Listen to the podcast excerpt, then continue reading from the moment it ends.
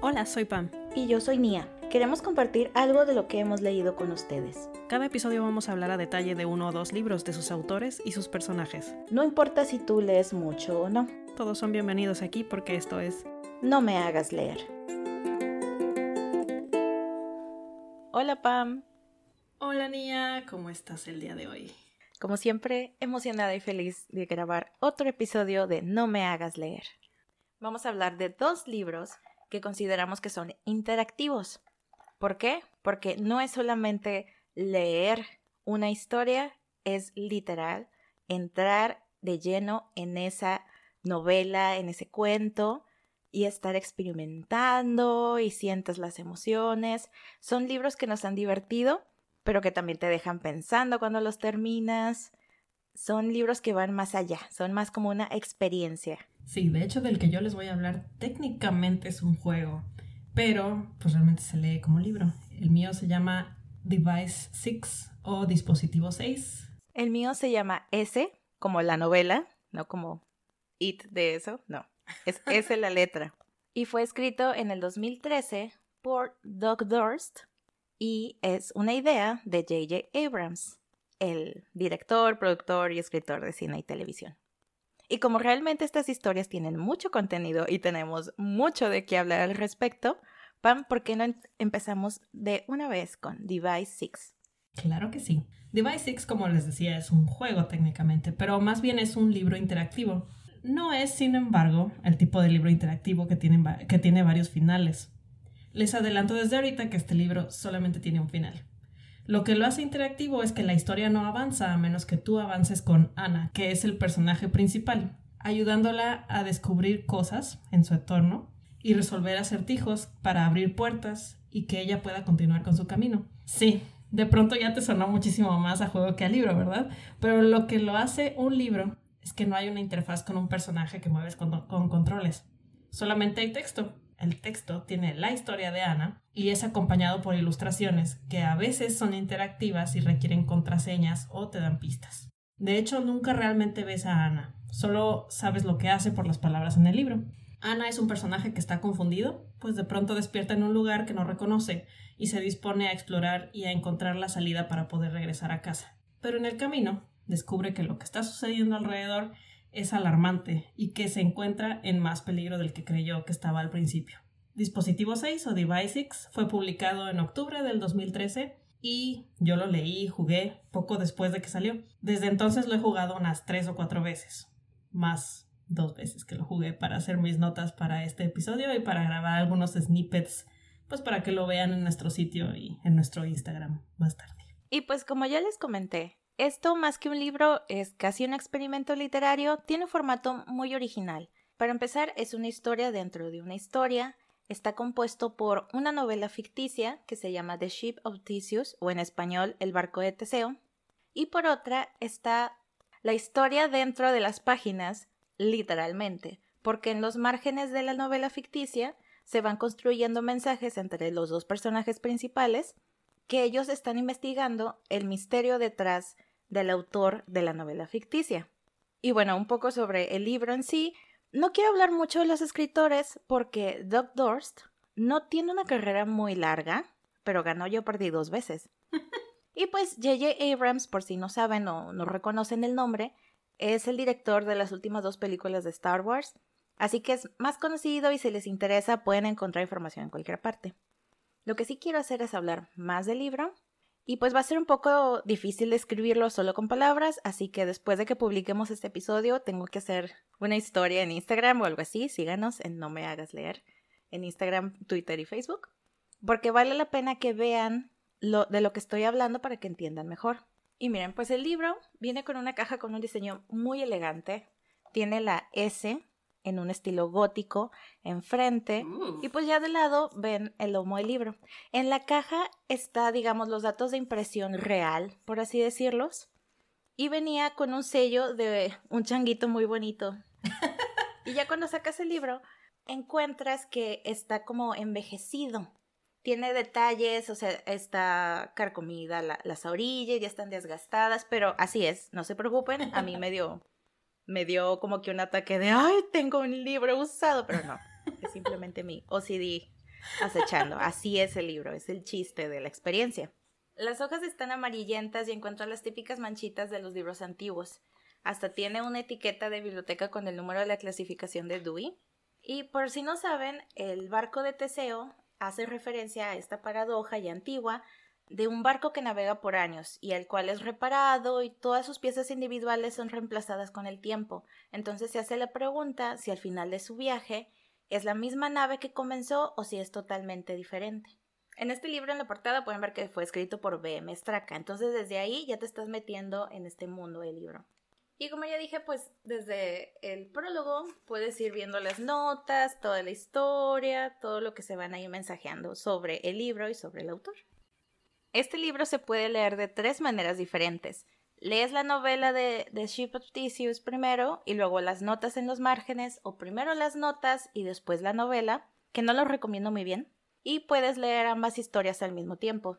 Desde mi punto de vista, la historia principal en sí es la de Jenny Eric, y en sus notas vas leyendo cómo hacen los paralelos entre la vida de Straka, el autor de la novela, y lo que van descubriendo de su vida.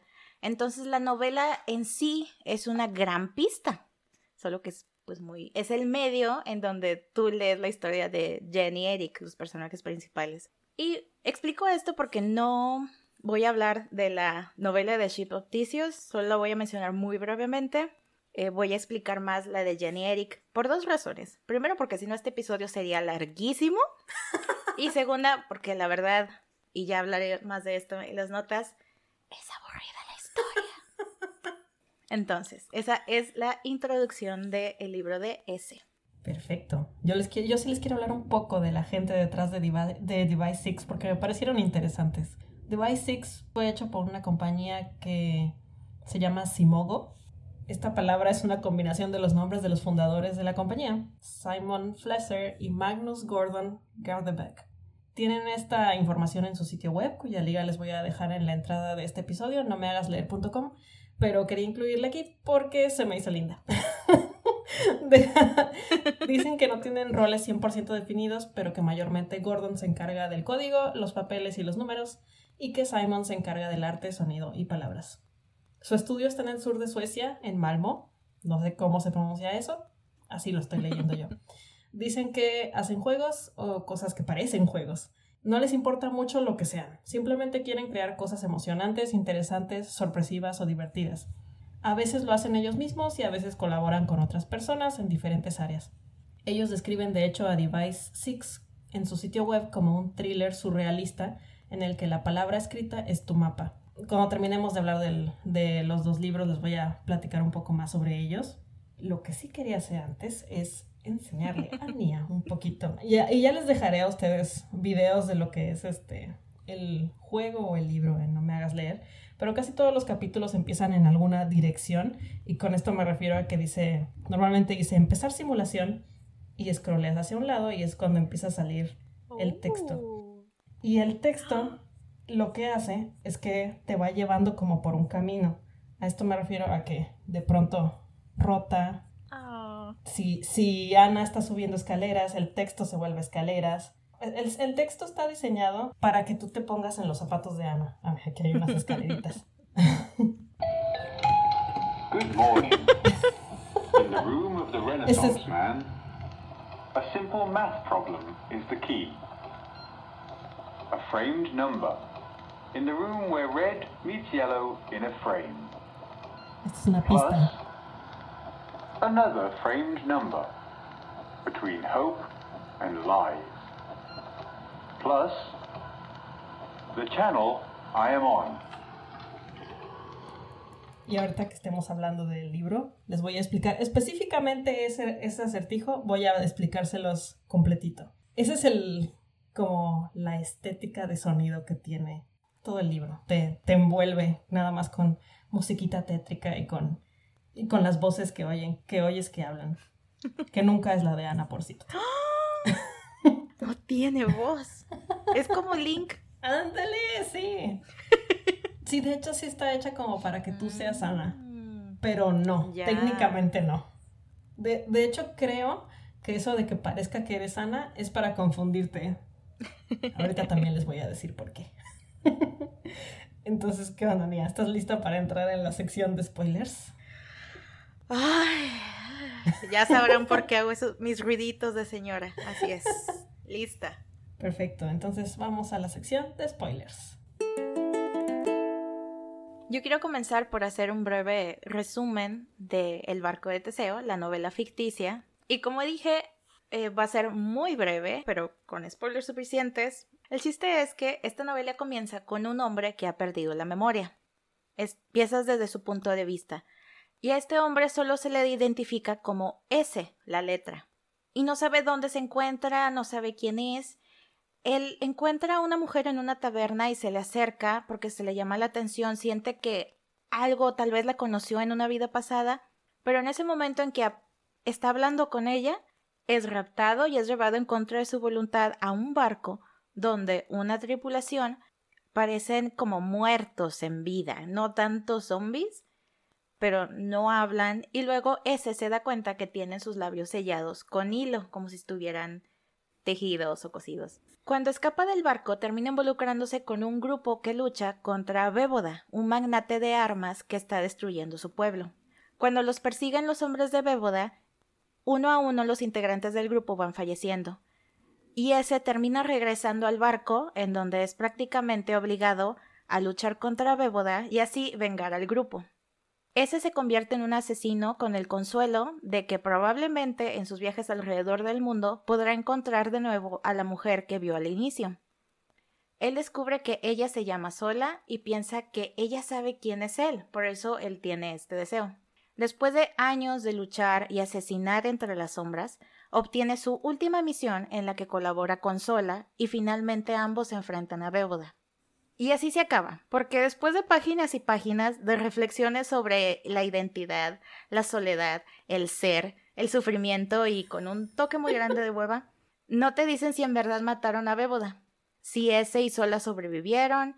El oh. final se queda abierto y tú te quedas con las ganas de matar a J.J. Abrams, porque hagan de cuenta es como el final de Lost. Nadie queda satisfecho. Entonces, sobre la historia de Jenny Eric, que se encuentra en los márgenes de las páginas del libro. Porque el universo me odia, las notas no están en orden cronológico. Hay cuatro combinaciones de tinta de pluma que indican las etapas de la historia. Entonces así tú te puedes ir ubicando. En orden comienzan azul y negro, después naranja y verde, después morado y rojo, y la última, porque quieren que te diviertas, ambos personajes escriben en negro. No. a veces estos mensajes se van contestando los anteriores, a veces están como adelantados o atrasados, vives como en postpretérito. Y pues como no has llegado a esa parte de los mensajes ni de la novela, te pierdes un poco el hilo. Y hay muchas conversaciones al mismo tiempo, que creo que es normal. Si alguien tuviera una conversación con alguien en mensajes, pues estás hablando al mismo tiempo de varias cosas, al menos mi WhatsApp yo creo que si alguien lo lee no le entendería nadie. Entonces nada más advertencia que aparte de que esto está muy resumido, si leen el libro puede que luego no tenga mucho sentido el orden en el que yo lo estoy contando aquí. Y ahora sí, sobre la novela o la historia.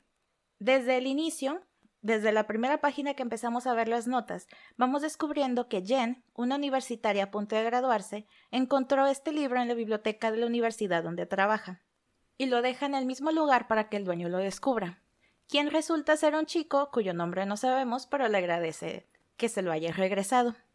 Jen hace la observación de que los pies de nota de cada página parecen ser mensajes codificados dejados por FX Caldeira. El traductor oficial del autor quien como ya mencioné es VM Straka. Ella se ofrece a ayudarle en su investigación sobre la verdadera identidad de Straka y el chico acepta algo renuente. Lo primero que encontramos es la copia de una carta de Straka que él envió al director de cine que adoptó uno de sus libros que no lo dejó nada contento y casi lo amenaza. Y cuando me digo que nos encontramos es que literal viene la copia como si lo hubiera sacado Jen de un archivo y viene la parte como que en alemán y aparte viene una copia traducida al inglés. Entonces ya vamos viendo cómo es la personalidad de Straka, que es muy celoso de su trabajo y está muy orgulloso de él. El chico comenta que su asesor de tesis fue el profesor Moody. y él dice que es un farsante y que gracias a él nunca tendrá su PhD. Ambos discuten las teorías que Caldeira cuenta en el prólogo sobre la verdadera identidad de Straca. Este dice que él tampoco sabe quién es, y cuenta que era un perseguido político y que se dice que fue asesinado por uno o varios grupos, incluso gobiernos. El chico no le cree nada, pues tampoco se sabe mucho de Caldeira. Hay quienes creen que él era el mismo Straca. En el prólogo, Caldeira explica que cuando Straca le entregaría el final de The Ship of Theseus, encontró que su cuarto de hotel estaba destrozado, y por la ventana observó a dos policías cargar lo que parecía ser un cuerpo y ponerlo en una camioneta. Tomó lo que pensó que era el libro y huyó, así que el final de esta novela fue escrito por Caldeira con las notas de Straca.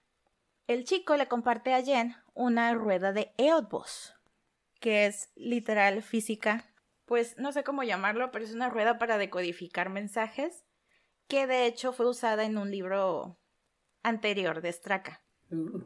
Porque creen que así pueden descubrir los mensajes ocultos en los pies de nota.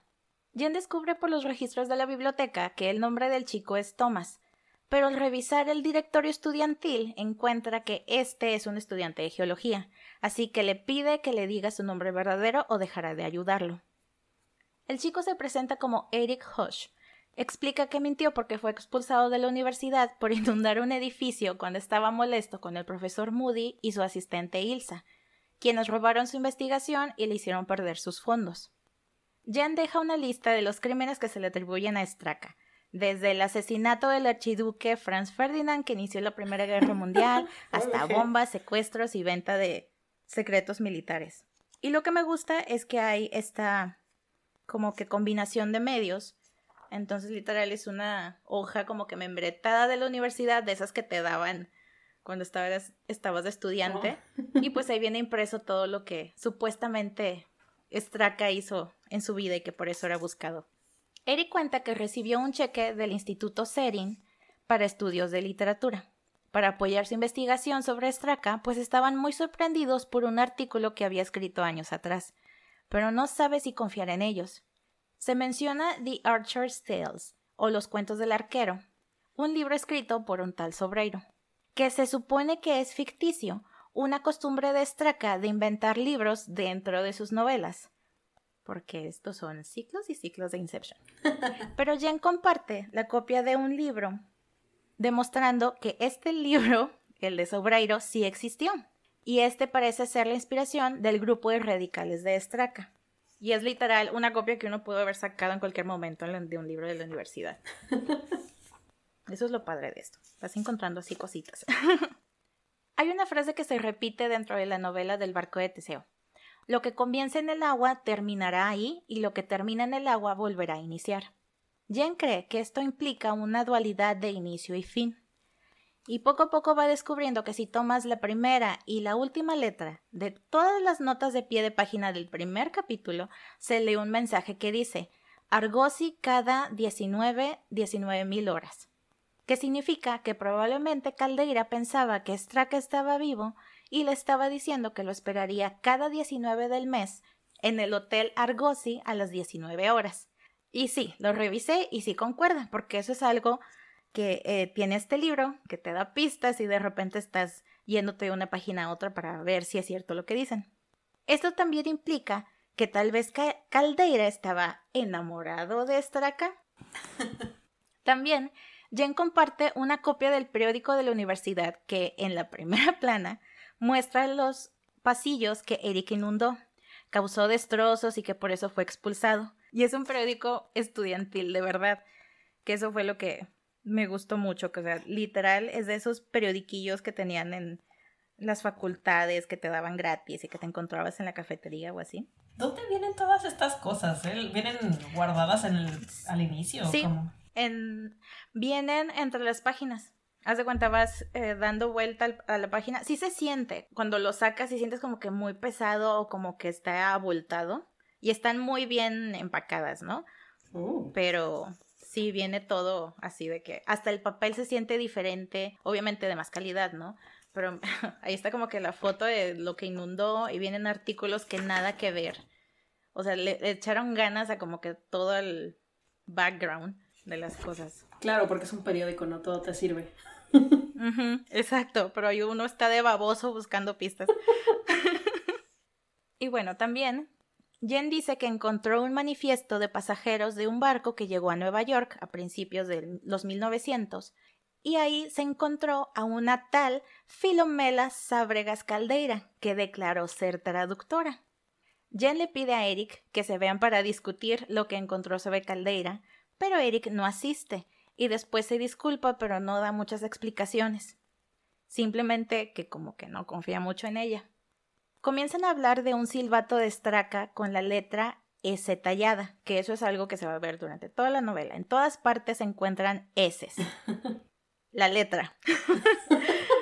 Eric llama al archivo en Praga de Estraca para pedir que analicen este silbato para ver si tiene rastros de DNA, pero es rechazado y después descubren que fue robado poco después de que él llamara.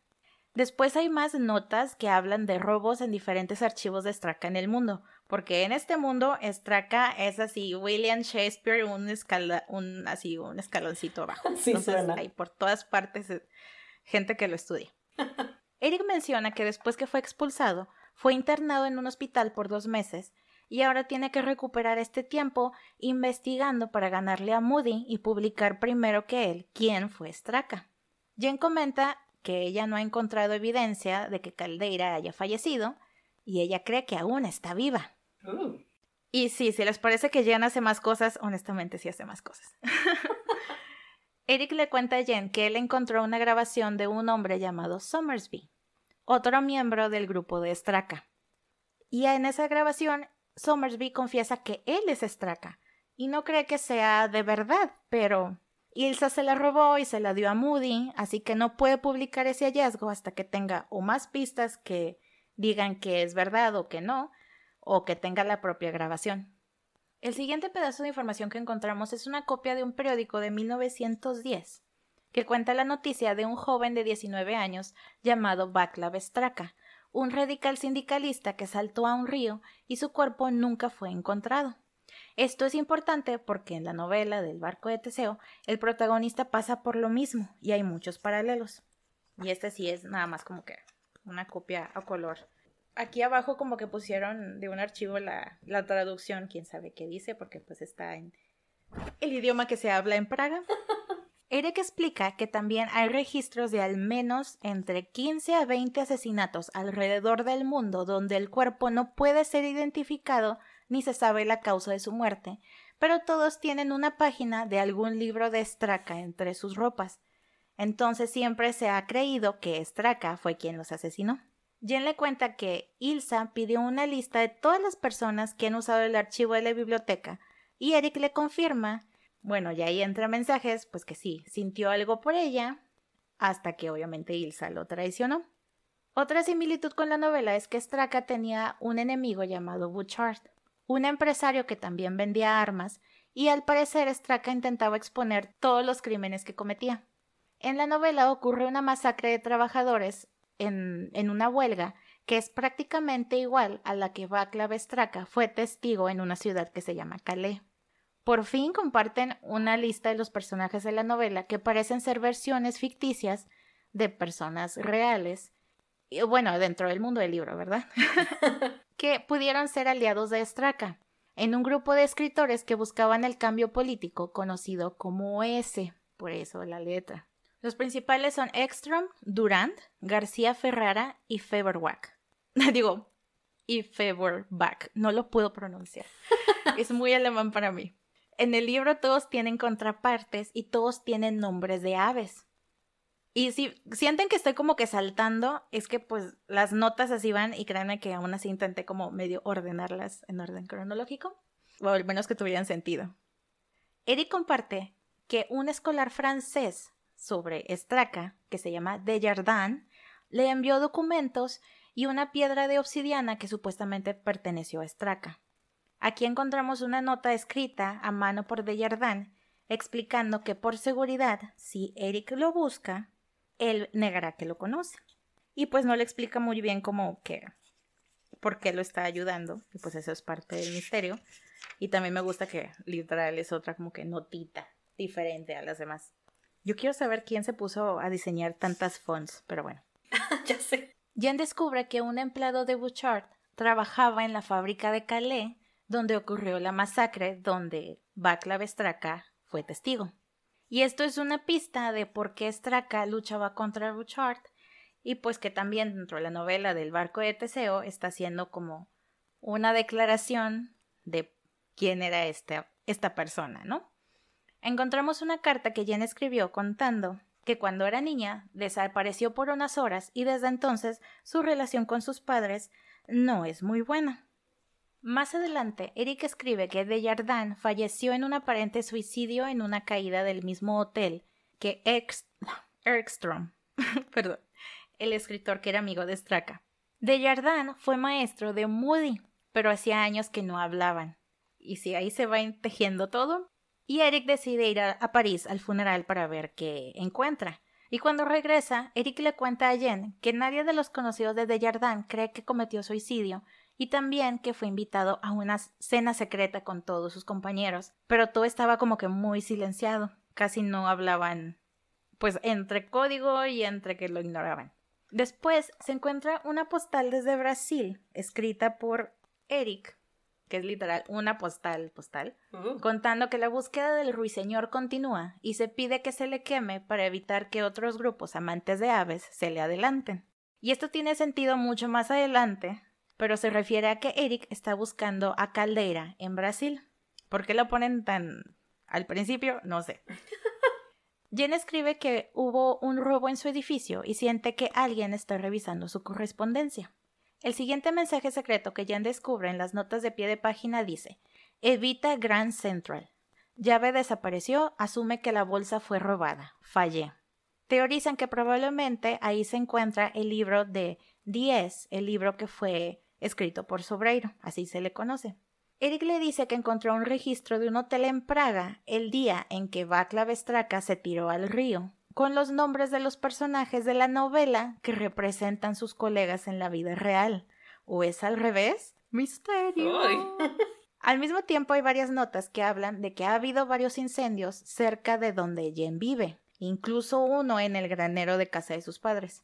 Regresando a lo que pasó en París, Eric escribe que en el funeral de Desjardins alguien se refirió a él como viudo y otra persona lo cayó inmediatamente.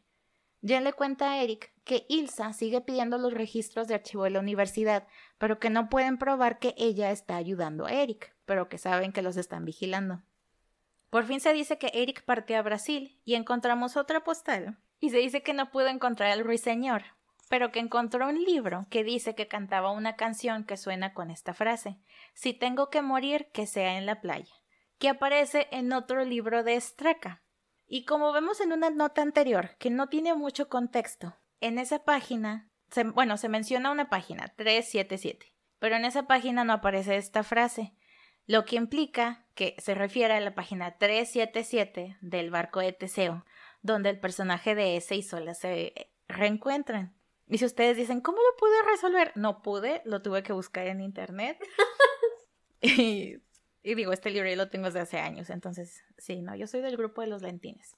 En la novela se muestran varios símbolos que parecen un sistema de numeración que Jen usa para descifrar otro mensaje.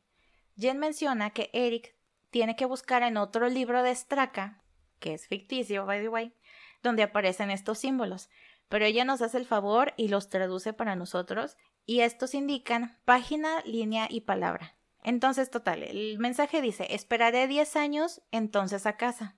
Lo que significa que Caldeira esperó a Straka por 10 años y Jen le dice a Eric que, ay, tú pensabas que esta no era una historia de amor. Encontramos otra postal de Eric desde Brasil contando que encontró varios posibles avistamientos de nidos y que continuará buscando. La siguiente postal cuenta que Eric encontró una familia que parece que va a llevarlo a ver al ruiseñor. Y sí me gusta que todas las postales son diferentes como que le echaron ganitas ahí. Ah. Y aquí es una breve pausa en la historia, porque aquí hay una página cuya esquina está doblada, marcada a propósito, así viene. Y hay cuatro mensajes escritos que por los colores de tinta sabes que fueron como que en secuencia. Y que están tiernos, por eso los menciono ahí. Son bien breves. Eric comienza, estoy aquí, y Jen responde, yo también. Y en la siguiente combinación, él pone todavía y ella responde todavía. Y en la última postal, Eric dice que encontró al ruiseñor, que es muy vieja pero que aún así canta.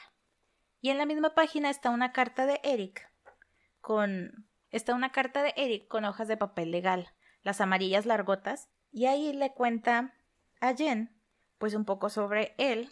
Le cuenta que cuando era adolescente sus padres lo enviaron a trabajar al bote de su tío, pero en el viaje no soportó ver a su tío deprimido y ebrio todos los días, entonces se bajó desde antes. Y después se enteró que su tío falleció en una tormenta y sus padres lo culpan por haberlo abandonado. ¿Y por qué son así? Porque pues si no, no hay historia. Pero sí, es lo que me gusta, así, de que todas las ojotas. Y esto es lo, esta separación es como que lo más obvio que vas a ver porque están muy bien dobladas, luego a mí me dio, me dio cosa como que separarlas para leerlas. Entonces, Jen descifra otro mensaje de pie de página usando uno de los libros ficticios que se mencionan, lo cual ya para este momento me estaba desesperando, pero me ahorró el esfuerzo. Y el mensaje dice, Mac fue Judas, no Tiago. Esto quiere decir que Caldeira sabía que Tiago García Ferrara, del grupo de S, no fue quien los traicionó, sino Maquines o Macains, no sé cómo se pronuncia, se supone que es escocés que era otro de los miembros del grupo de S. En otro mensaje más adelante, Eric cuenta que Caldeira dijo haber escrito a todos los miembros del grupo de la S, y nunca supo quién de ellos era Straka, pero ella cree que era solo una persona, no una figura compuesta por varias personas. Y ella le confirma a Eric que ella supo que García Ferrera no los había traicionado después que Straka había fallecido. Entonces ella modificó el final de lo que Straka había escrito originalmente, para reflejar y que si él estaba vivo en verdad, que supiera quién había sido el verdadero traidor, que hizo que el grupo de ese original también fuera falleciendo de uno en uno, como en la novela. Después encontramos una foto de Caldeira cuando era joven en un barco, cuando llegó a Nueva York, al parecer, pero no tiene ninguna nota es de esas cosas que vienen como extra y como que uno medio va comprendiendo, no, no viene una nota de que, ay, me gustó la foto, no. Y una de las tantas discusiones que suceden al mismo tiempo es sobre los túneles que pasan por debajo de la universidad, algo así como los túneles de Disney. Y de hecho más adelante hay una servilleta con un mapa que Eric le hace a Jen para que se sienta más segura y no piense que la están siguiendo. Y este fue el que más me dolió porque hace años que la había abierto y ya jamás la pude doblar a como estaba, porque es literal papel de servilleta de verdad. Y de repente ya vas viendo notas en donde te das cuenta que Jen y Eric ya se están viendo más seguido en persona y pues ya se están coqueteando. Jen descifra otro mensaje con la ayuda de un código, no otro libro de Strack, que dice Zoom está perdiendo esperanza. O sea, Somersby, lo que indica que Somersby no era Straka, y que la cinta con la confesión que encontró Eric es falsa. Más adelante también se cuenta que Caldeira piensa que Somersby confesó eso para que McInnes, el que los traicionó, simplemente la dejara de buscar. También Eric comienza a pensar que si Backlav era el verdadero Straka, eso significa que aquí ya te dicen como que te echan ellos mismos el spoiler. Entonces significa que Backlav sobrevivió cuando él mismo saltó al río, que conoció a Erikstrom y a los demás del grupo, y ellos como escritores probablemente le ayudaron a escribir el primer libro que lo hizo famoso, y usaron su nombre en los subsecuentes libros, que dicen como que se queda ahí vagando que si el grupo le escribe o es solamente Straka. Y cuando estos se vuelven populares, aprovechen el momento para hacer de VM Straka un fenómeno del radicalismo. Pero entonces ahí la pregunta es, ¿ellos lo estaban usando o él los estaba usando a ellos porque le gustó la fama y por eso se quedó en el grupo. Jen cuenta que robó una llave maestra para entrar a la oficina de Moody. Dice que no estaba el libro de Sobreiro, pero sí vio planos para un cuarto en su casa con un control de clima como de museo. Moody le envía una carta a Eric donde le promete que le dará crédito en su libro y le pide que le dé permiso para usar la cinta que él encontró con la confesión de Somersby, lo que indica que Moody no ha avanzado nada en su investigación y pues Eric se está regodeando de la ironía. Eric comienza a pensar que Ekstrom y Durant, que es una mujer, tuvieron una hija y parece que ella fue la esposa de Desjardins, por eso cuando alguien dijo que era viudo lo callaron. Más adelante encontramos una segunda carta de Jen para Eric, donde le cuenta lo que en verdad sucedió cuando desapareció de niña. Ella tuvo un hermano que nació muerto y desde entonces sus padres no fueron los mismos. Entonces enojada, ella tenía como ocho años, no sabiendo cómo lidiar con la situación y queriendo hacer sufrir a sus padres, huyó y se encontró con un niño que jugaba en una fábrica abandonada. Él le llevaba comida y ella se quedó ahí por tres días. Pero de repente el niño ya no regresó, ella se asustó y regresó a su casa. Y por las notas, Eric se siente traicionado porque ella le mintió. Y honestamente no entiendo por qué.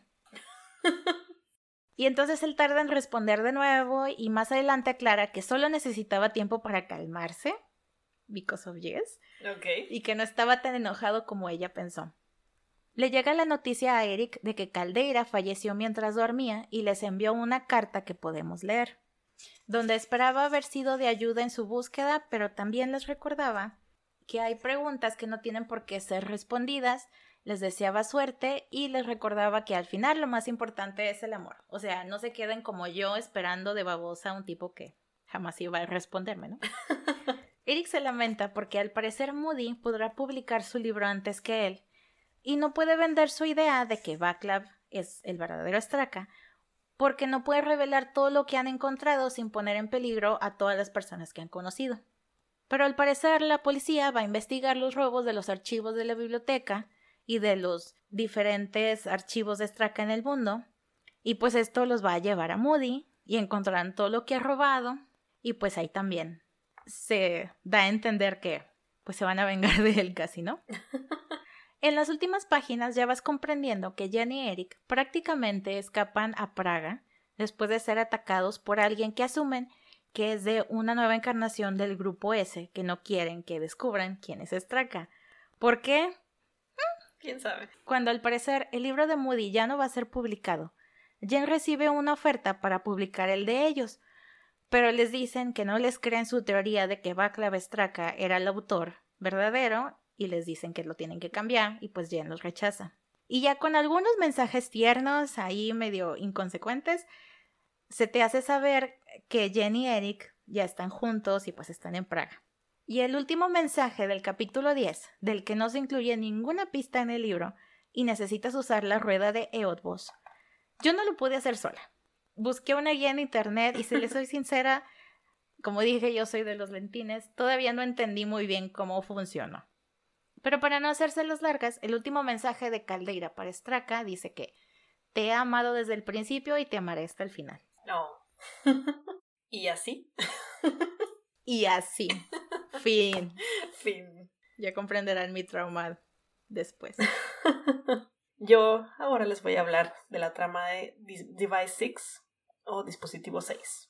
Les había dicho que sigue a un personaje llamado Ana, en realidad sigue a dos personajes y aquí ya les estoy dando un poco de spoiler del final, pero se los tengo que decir desde ahorita para que lo consideren porque es algo que yo veía y que subconscientemente la verdad no consideré hasta el mero final. Este juego sigue a dos personajes principales. El primero y más importante realmente somos nosotros. Aunque esto no es tan claro al inicio pero todo el juego se refiere realmente a nosotros como el jugador 249. El segundo es Ana, una mujer que se despierta de pronto en un entorno extraño. Lo último que recuerda es haber estado en su cuarto rentado, con una muñeca extraña, pero está despertando dentro de una habitación en una torre, sin más ventanas que una pequeñita que da hacia afuera y que extrañamente le da la idea de que está en una isla o en algún lugar en la costa, porque pues ve un faro. Sale de la habitación a explorar y pasa por corredores llenos de pinturas extrañas. Pasa por un gabinete que parece estar cerrado. Tiene dos botones. Y bueno, todavía no sabemos qué hacer con eso, ¿no? Los podemos picar, pero no, pues no, pues no sabemos qué hacerles. Y llega a otro cuarto donde hay una mini computadora que parece estar esperando una contraseña, que también es extraño. De hecho, le podemos poner números, pero pues no sabemos cuáles. Se sigue investigando y encuentra con una grabadora que está diciendo cosas que le resultan incoherentes, pero si ya le ponemos más atención, realmente nos está dando pistas de cómo resolver todo aquí. Dice que el número que está buscando es una suma sencilla, entre un número donde el amarillo se une al rojo, un número entre la esperanza y las mentiras y el canal en el que está. Ese es el snippet que escucharon al inicio, que les puse cuando le estaba enseñando cosas a la niña del primer capítulo. En este cuarto también, si se siguen un poquito, ahorita después de escuchar eso, hay una televisión a la que podemos manualmente cambiarle el canal. Y en el canal 56 podemos ver que está la imagen de una grabadora de sonido antigua. ¿Cómo sabes que es el canal 56 o es el único canal? No, tiene, tiene como cinco canales y hasta arriba tiene un número. O sea, cada vez que le cambias hay un número que, que se ve en la pantalla, que es el canal. Uh. Y bueno, es el 56. Este es nuestro primer número. Ahora, si lo van a jugar, les recomiendo que tengan una libreta, porque yo siempre tenía que anotar todo, me sentía toda Sherlock Holmes.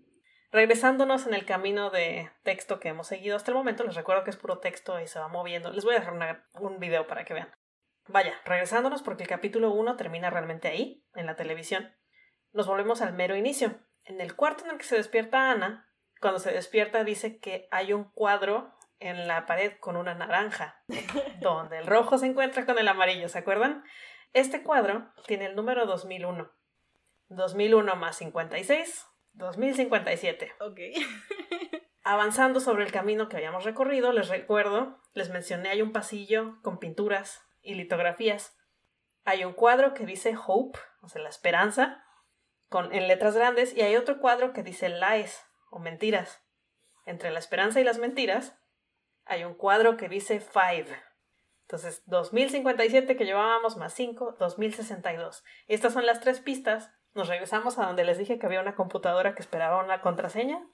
2062 nos abre un programa en esa computadora que tiene unos botoncitos que nos van, cada vez que le picamos al botón, nos pinta L o R en la pantalla. L, así, E-L-L-E -E, o R-A-R-E. No son las palabras en sí, esto es para despistarnos. Se refiere a L o R las letras, porque el gabinete que estaba cerrado tiene dos botones, uno marcado con L y uno marcado con R. Ah. Entonces le, le picamos a ese botón en esa computadora hasta que se cumpla toda la secuencia, ahí hay unos cuadritos que se van llenando. Y anotamos esa secuencia y nos vamos al gabinete, le picamos y abrimos el, gabinete, el gabinete y así avanzamos al capítulo 2. Ay, ya me cansé. Ahora, no me voy a meter con todos los acertijos porque vamos a estar aquí todo el día, pero quería relatarles el capítulo 1 así completo para que se dieran una idea de la experiencia. Ahora, entre cada capítulo se nos van a plantear una serie de preguntas a nosotros como jugador 249. Preguntas que parecen irrelevantes y que realmente más o menos lo son. No importa lo que contesten. Solo entreténganse un rato y píquenle algo. Las preguntas son cosas como de 1 a 5 corazones, ¿qué grado de satisfacción te provoca el juego? O también de las siguientes figuras, ¿cuál describe más el capítulo anterior? y las opciones son cuadro, círculo o triángulo. Ese tipo de preguntas. Por eso es obvio que, pues no importa lo que contesten. Pero siempre están al menos tres entre cada capítulo, que no se pueden saltar, las tienen que contestar a fuerzas. en fin, continuemos con Ana. El gabinete resultó ser una puerta disfrazada que llevaba al exterior. Ana se encontró de pronto en un puente de piedra que unía al castillo en el que estaba con otro idéntico. Random está en un castillo. Estaba como a 10 metros del piso, así que bajarse para escapar no era opción. Caminando por el puente, sin embargo, dio con algo medio de miedo. Tres osos. Estos eran osos disecados, en diferentes posiciones. Cada oso realmente tiene una bocina, y si la prendemos, porque obviamente tienen botoncitos en los que podemos picarles, si la prendemos empieza a comunicarse, empiezan a comunicarse entre ellos. Esta es la bocina a la que le picas. Y así avanzas al siguiente oso. Y esto está súper creepy, ¿eh? Papa Bear? I'm so confused about this operation. I don't know who to trust anymore. La primera vez que lo jugué, lo jugué de noche y me estaba muriendo. Uh -huh. Y luego el último oso.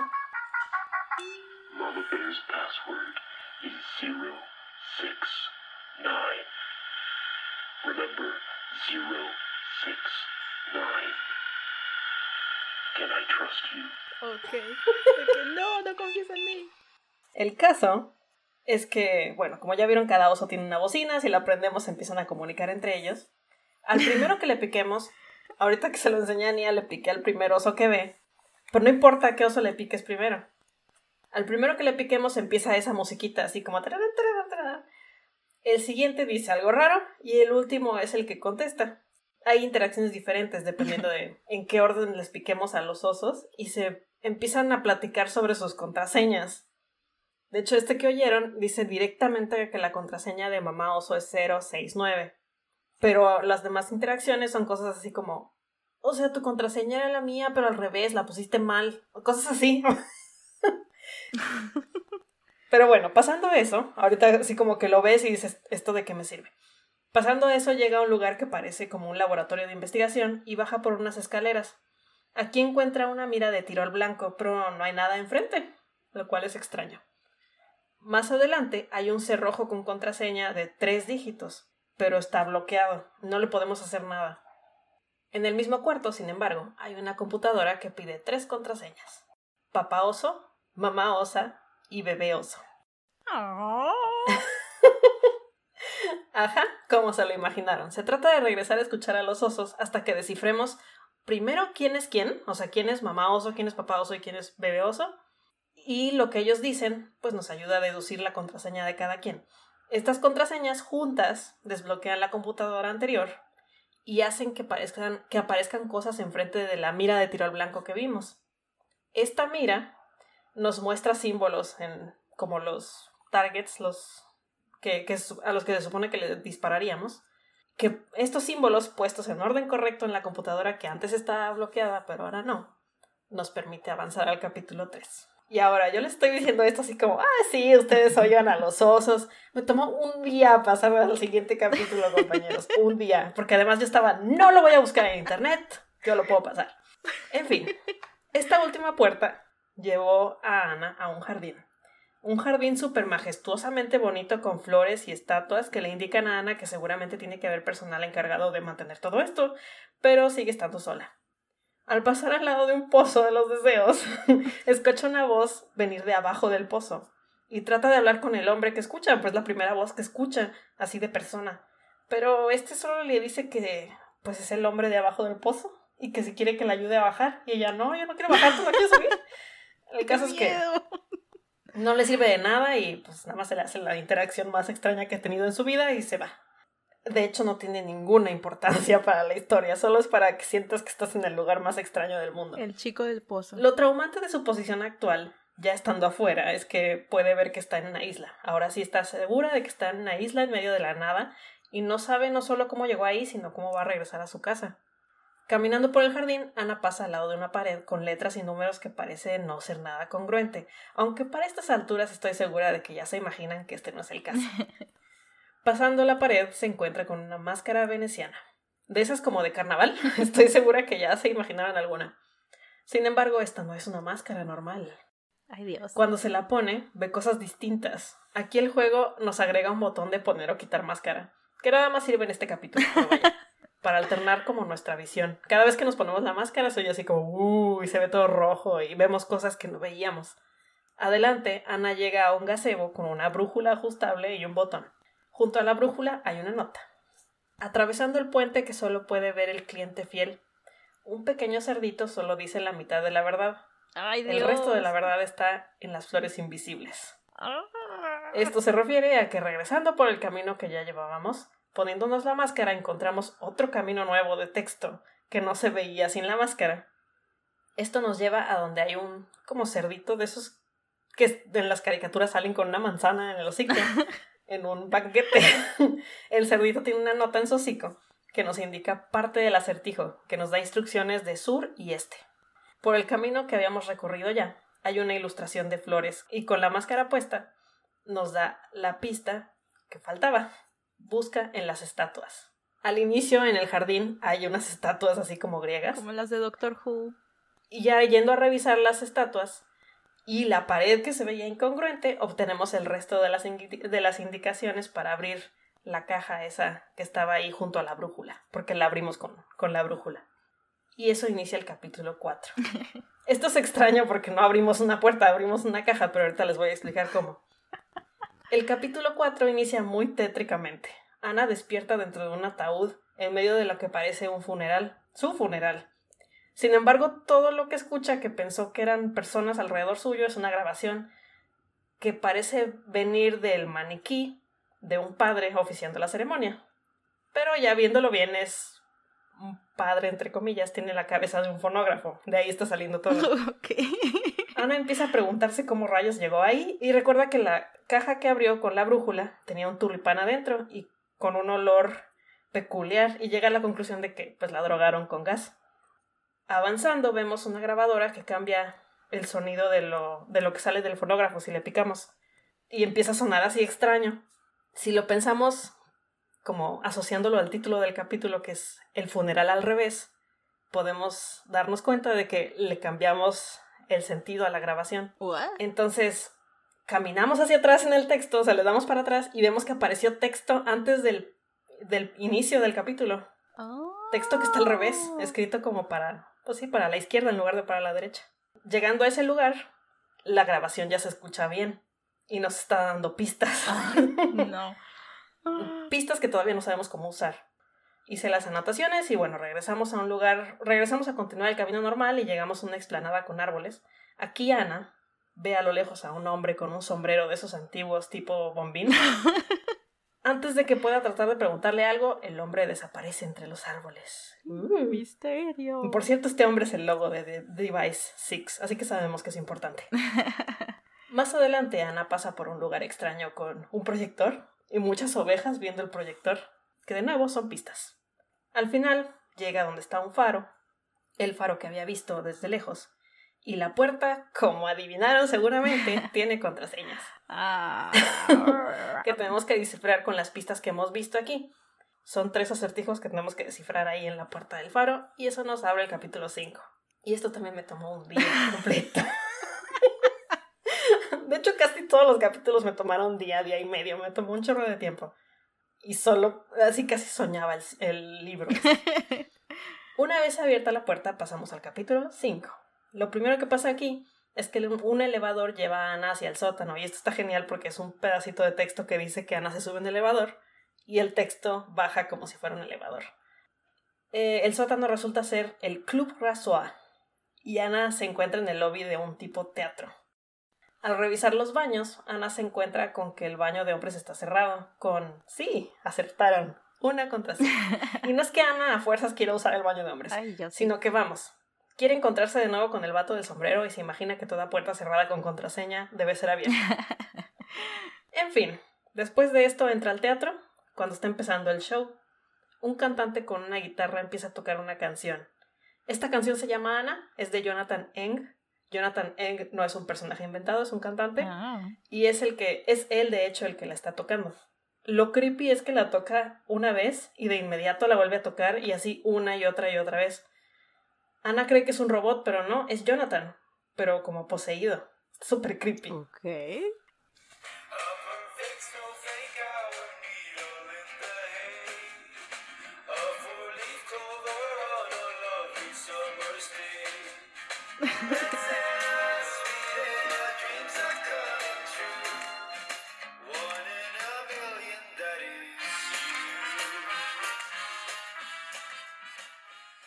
la canción en sí no es muy larga, pero viene la letra, o sea, está pasando la letra conforme oyes la canción, y donde viene el nombre de Ana, nada más viene entre paréntesis jugador 248. Uh. Les recuerdo que a nosotros se nos refiere como jugador 249. Pero bueno, esta es, aquí es la primera pista donde te das cuenta que tú estás más involucrado en la historia de lo que pensaste. Santa madre en fin. Saliendo del teatro, por otra puerta, de pronto se encuentra cara a cara con el hombre del sombrero. Él le dice que es el jugador 247, el jugador que fue antes de ella. Le dice que se una a ellos y pronto va a ver la verdad de la vida o algo así bien. Ay, qué miedo. El caso es que Ana no quiere nada de esto y le da un golpe y lo noquea. Al caer, suelta un tipo de iPad. Este iPad lo podemos revisar y ahí se encuentra oculta la pista para abrir el baño de hombres.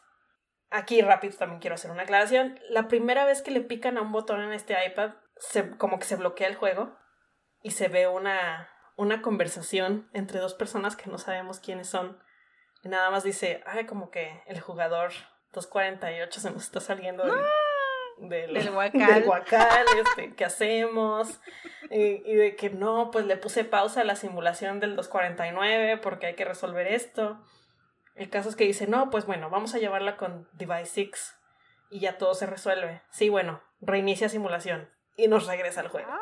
Eso está súper creepy. Porque además sientes que apagaste, que se apagó tu iPad cuando pasa eso. Yo que estaba jugándolo con mi iPad, sientes que se apagó. Pero bueno, ahora, como se imaginarán, el capítulo 6 es el final, es Device 6. Ujú. Antes de decirles qué pasa, quiero aclarar algo importante. En cada capítulo, al lado del texto, nos topamos con los diagramas de los dispositivos del 1 al 5. Y nos queda claro que el objetivo es como manipulación neuronal. Les voy a dejar imágenes en el sitio de lo que son los dispositivos, pero está súper bien pensado esto, la verdad. El caso es que se los quería decir antes de seguir porque en este capítulo nos vamos a topar con el dispositivo final. Y quiero que sepan que no es de golpe, si hay un build-up. De hecho, el, el dispositivo 1 hay un diagrama de una cabeza porque como que va implantado. Hay muchas cosas que nos dejan así medio abiertas y creepy. Dicho esto, continuemos. Ana se encuentra de pronto en un lugar, como de operaciones, lleno de cajas y computadoras. En una caja se topa con un bonche de muñecas como la que recuerda que vio antes de acabar en este lugar. En las pantallas de las computadoras se encuentra con cosas peculiares. Recuerda esas preguntas de antes. Parece un juego que ya jugó antes, en su casa. Y cuando vemos las ilustraciones de las computadoras son las preguntas sin sentido que hemos estado contestando nosotros. Ella sigue caminando y llega a unas escaleras que la llevan ante un pedestal blanco, con una esfera verde arriba. Tiene incrustados una pantalla y un teclado, y enfrente en el piso hay una placa metálica con el número romano 6. Estar cerca de esta cosa hace que Ana delire un poco y de pronto se encuentra bailando y alabando el dispositivo Ok. pero se da cuenta de lo que está haciendo y se logra despertar y aprieta el botón del dispositivo que dice apagar. Aquí como jugador 249 vemos que se reinicia el sistema, nos aparece una, una pantalla que nos explica que para la organización HAT o HAT todos los jugadores son importantes, incluidos los que dudan. De hecho, los que dudan son llevados hasta- ante el dispositivo 6, el cual están seguros que los hará ver la verdad. Sin embargo, saben que tienen que haber daño colateral, pues algunos de los que dudan acaban revelándose y ellos no tienen lugar en HAT. Esto nos lleva al epílogo. Esta parte es extraña y creo que pueden hacerse su propia interpretación, pero esta es la mía. El texto aquí no coincide con las ilustraciones. El texto dice que Ana caminó por un muelle y llegó a un bote, donde el capitán la recibió con brazos abiertos y le dijo que la llevaría a casa. Pero también le dijo la frase ominosa de que a veces la verdad es una canción que es mejor no cantar. Ok. En las imágenes, sin embargo, vemos el muelle, pero el hombre en el sombrero se acerca a la pantalla y dispara. Mm. El texto sobre Ana según relajándose con un cigarro y mientras que el, el bote se aleja y la lleva a casa, se mancha de sangre. Lo que yo creo es que las imágenes son lo real y el texto es algo que nos muestran a nosotros, el jugador 249, como para dejarnos relax de que nada pasó. El final final del juego, ahora sí, este es el bueno. Final, final. Es una pantalla donde nos dicen que si queremos usar nuestros puntos para comprar algo en la tienda Hat. Cada vez que contestábamos las preguntas esas raras entre los capítulos nos daban 100 puntos. 100 puntos siempre. No importa que contestes, siempre te dan esos 100 puntos. Así que acumulamos 600 porque son 6 capítulos.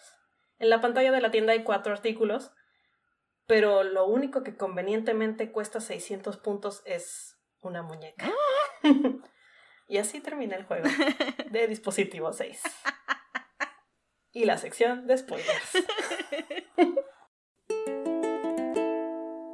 Miren, sobre el libro de ese, pues miren, no saben cómo me costó este libro. Como que esta ocasión que ya lo leí con más detenimiento, ya ya estoy más madura.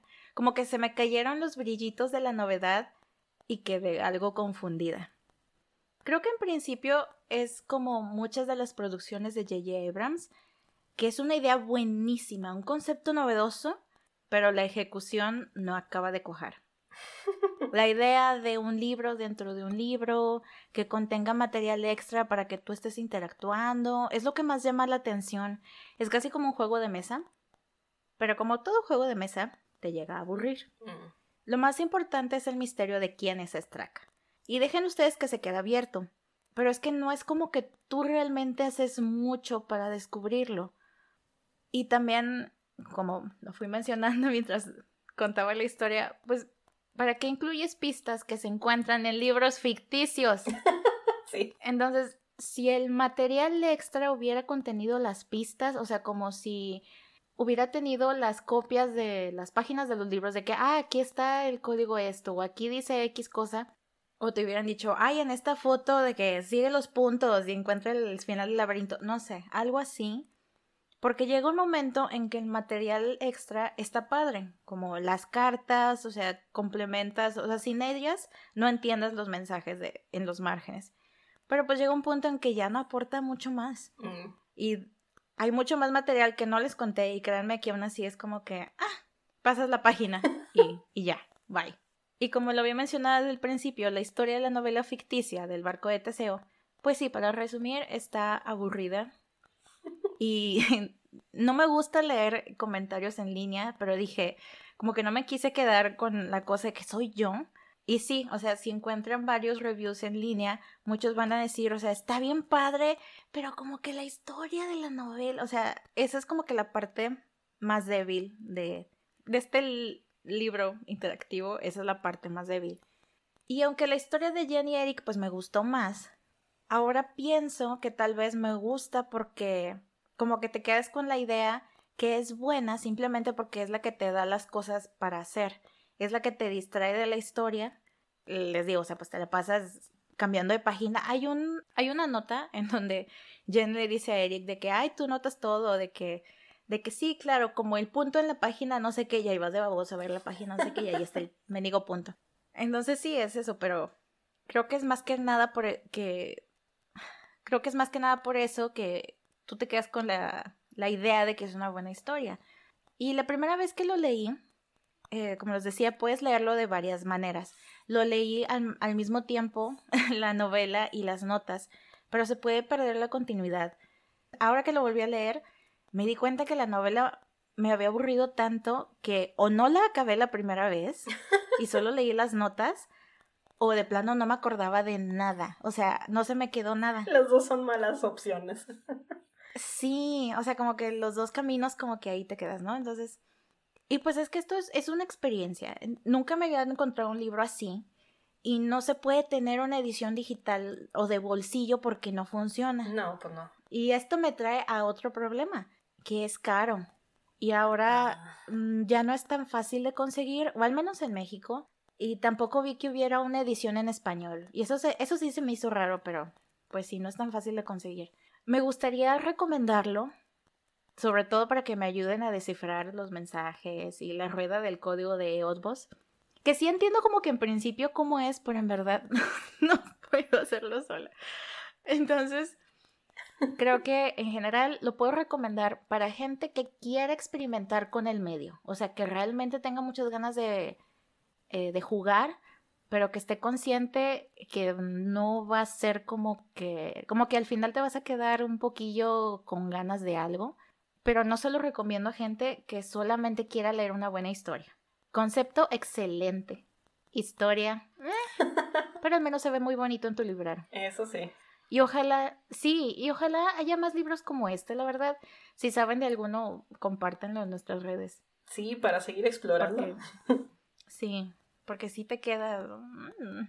Acabo de checar en, en, Amazon, así en lo que decías, y sí está disponible en Estados Unidos. Cuesta 40 dólares. Pero pues sí, supongo que pues es un libro grande y aparte con un buen de cositas especiales. Sí, son más de mil pesos en México. Entonces, pues eso sí no, o sea, si no es algo que te llame la atención, es una gran barrera de entrada para experimentar. Sí. Y bueno, en el caso de Device 6, es, no es un juego gratuito, pero no es un juego caro.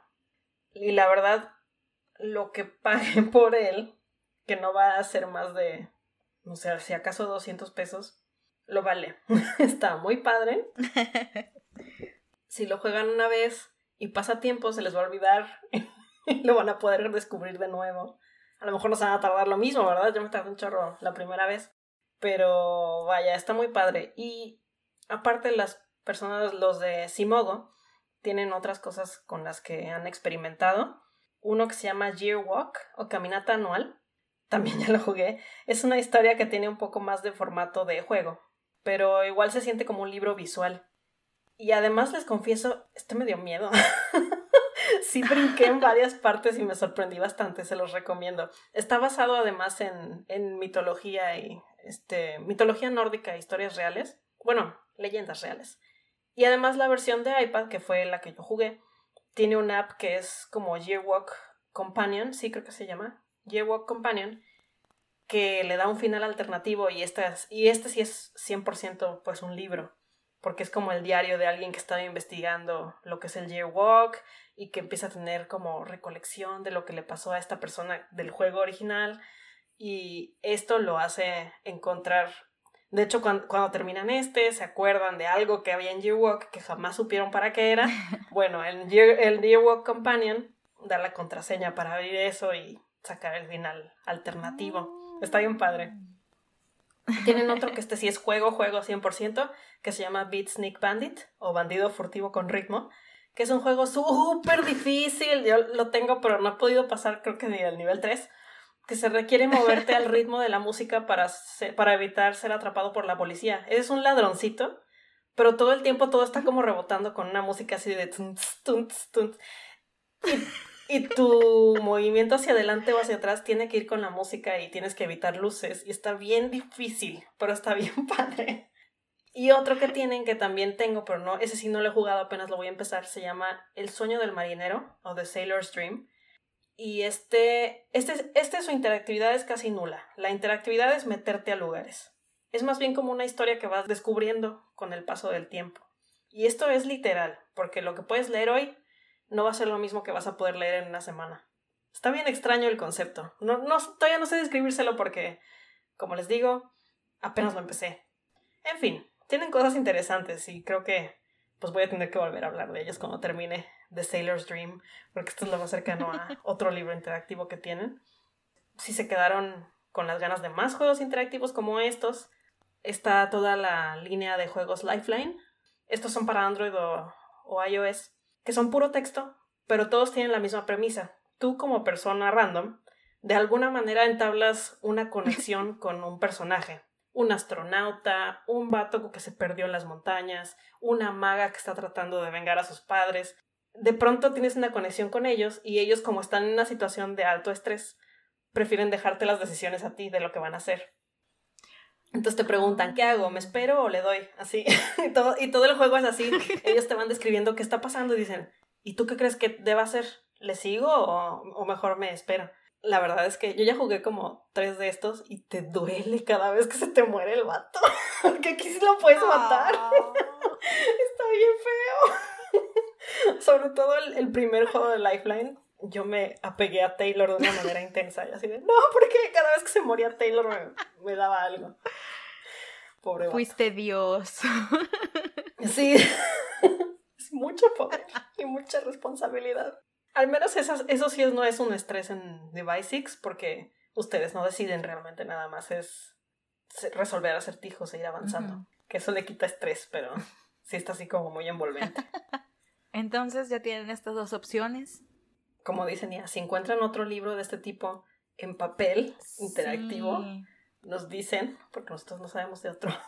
y está muy padre el concepto. Sí, y aún así pues ya tienen la opción digital, ya tienen la opción análoga que esperemos que haya otros libros así por ahí para que lo compartan y podemos tener algo con una mejor historia y que no tenga el final de Lost. Ay, qué horror. Ahí les vamos a dejar en, en Instagram eh, y en Facebook imágenes o videos de lo que les hablamos hoy porque es como algo muy visual que también tenemos que compartirles para que se complete la experiencia de los spoilers. Sí, para que no sientan que nomás estamos jugando y no los dejamos divertirse. divertirse, exactamente. Sí. Pues gracias por escucharnos, esperamos que les haya llamado la atención. Déjenos sus comentarios en nuestras redes, ya saben, no me hagas leer, en Instagram, Twitter y Facebook. Y en no me hagas leer.com les vamos a dejar información adicional y ahí ya saben, nos pueden encontrar los demás episodios y artículos extra que nos gusta escribir de repente. Y no olviden compartir nuestro contenido si les gustó para que lleguemos a más personas y hagamos más contenido para ustedes. Y también recuerden que tenemos la serie de No me hagas leer, quiero escribir, que oh, Pamela que Pamela está llevando a cabo para que ustedes se animen a escribir sus pininos y nos compartan sus historias y así decir que tuvimos algo que ver con los próximos escritores de bestsellers. Con suerte. Recuerden taguearnos en sus publicaciones para saber qué es lo que están escribiendo y nos vemos en el próximo episodio de No me hagas leer. Gracias por escuchar. No me hagas leer es una producción independiente de Estefanía Cortés y Pamela Rodríguez. Visita nomehagasleer.com o síguenos en Twitter en No me hagas leer.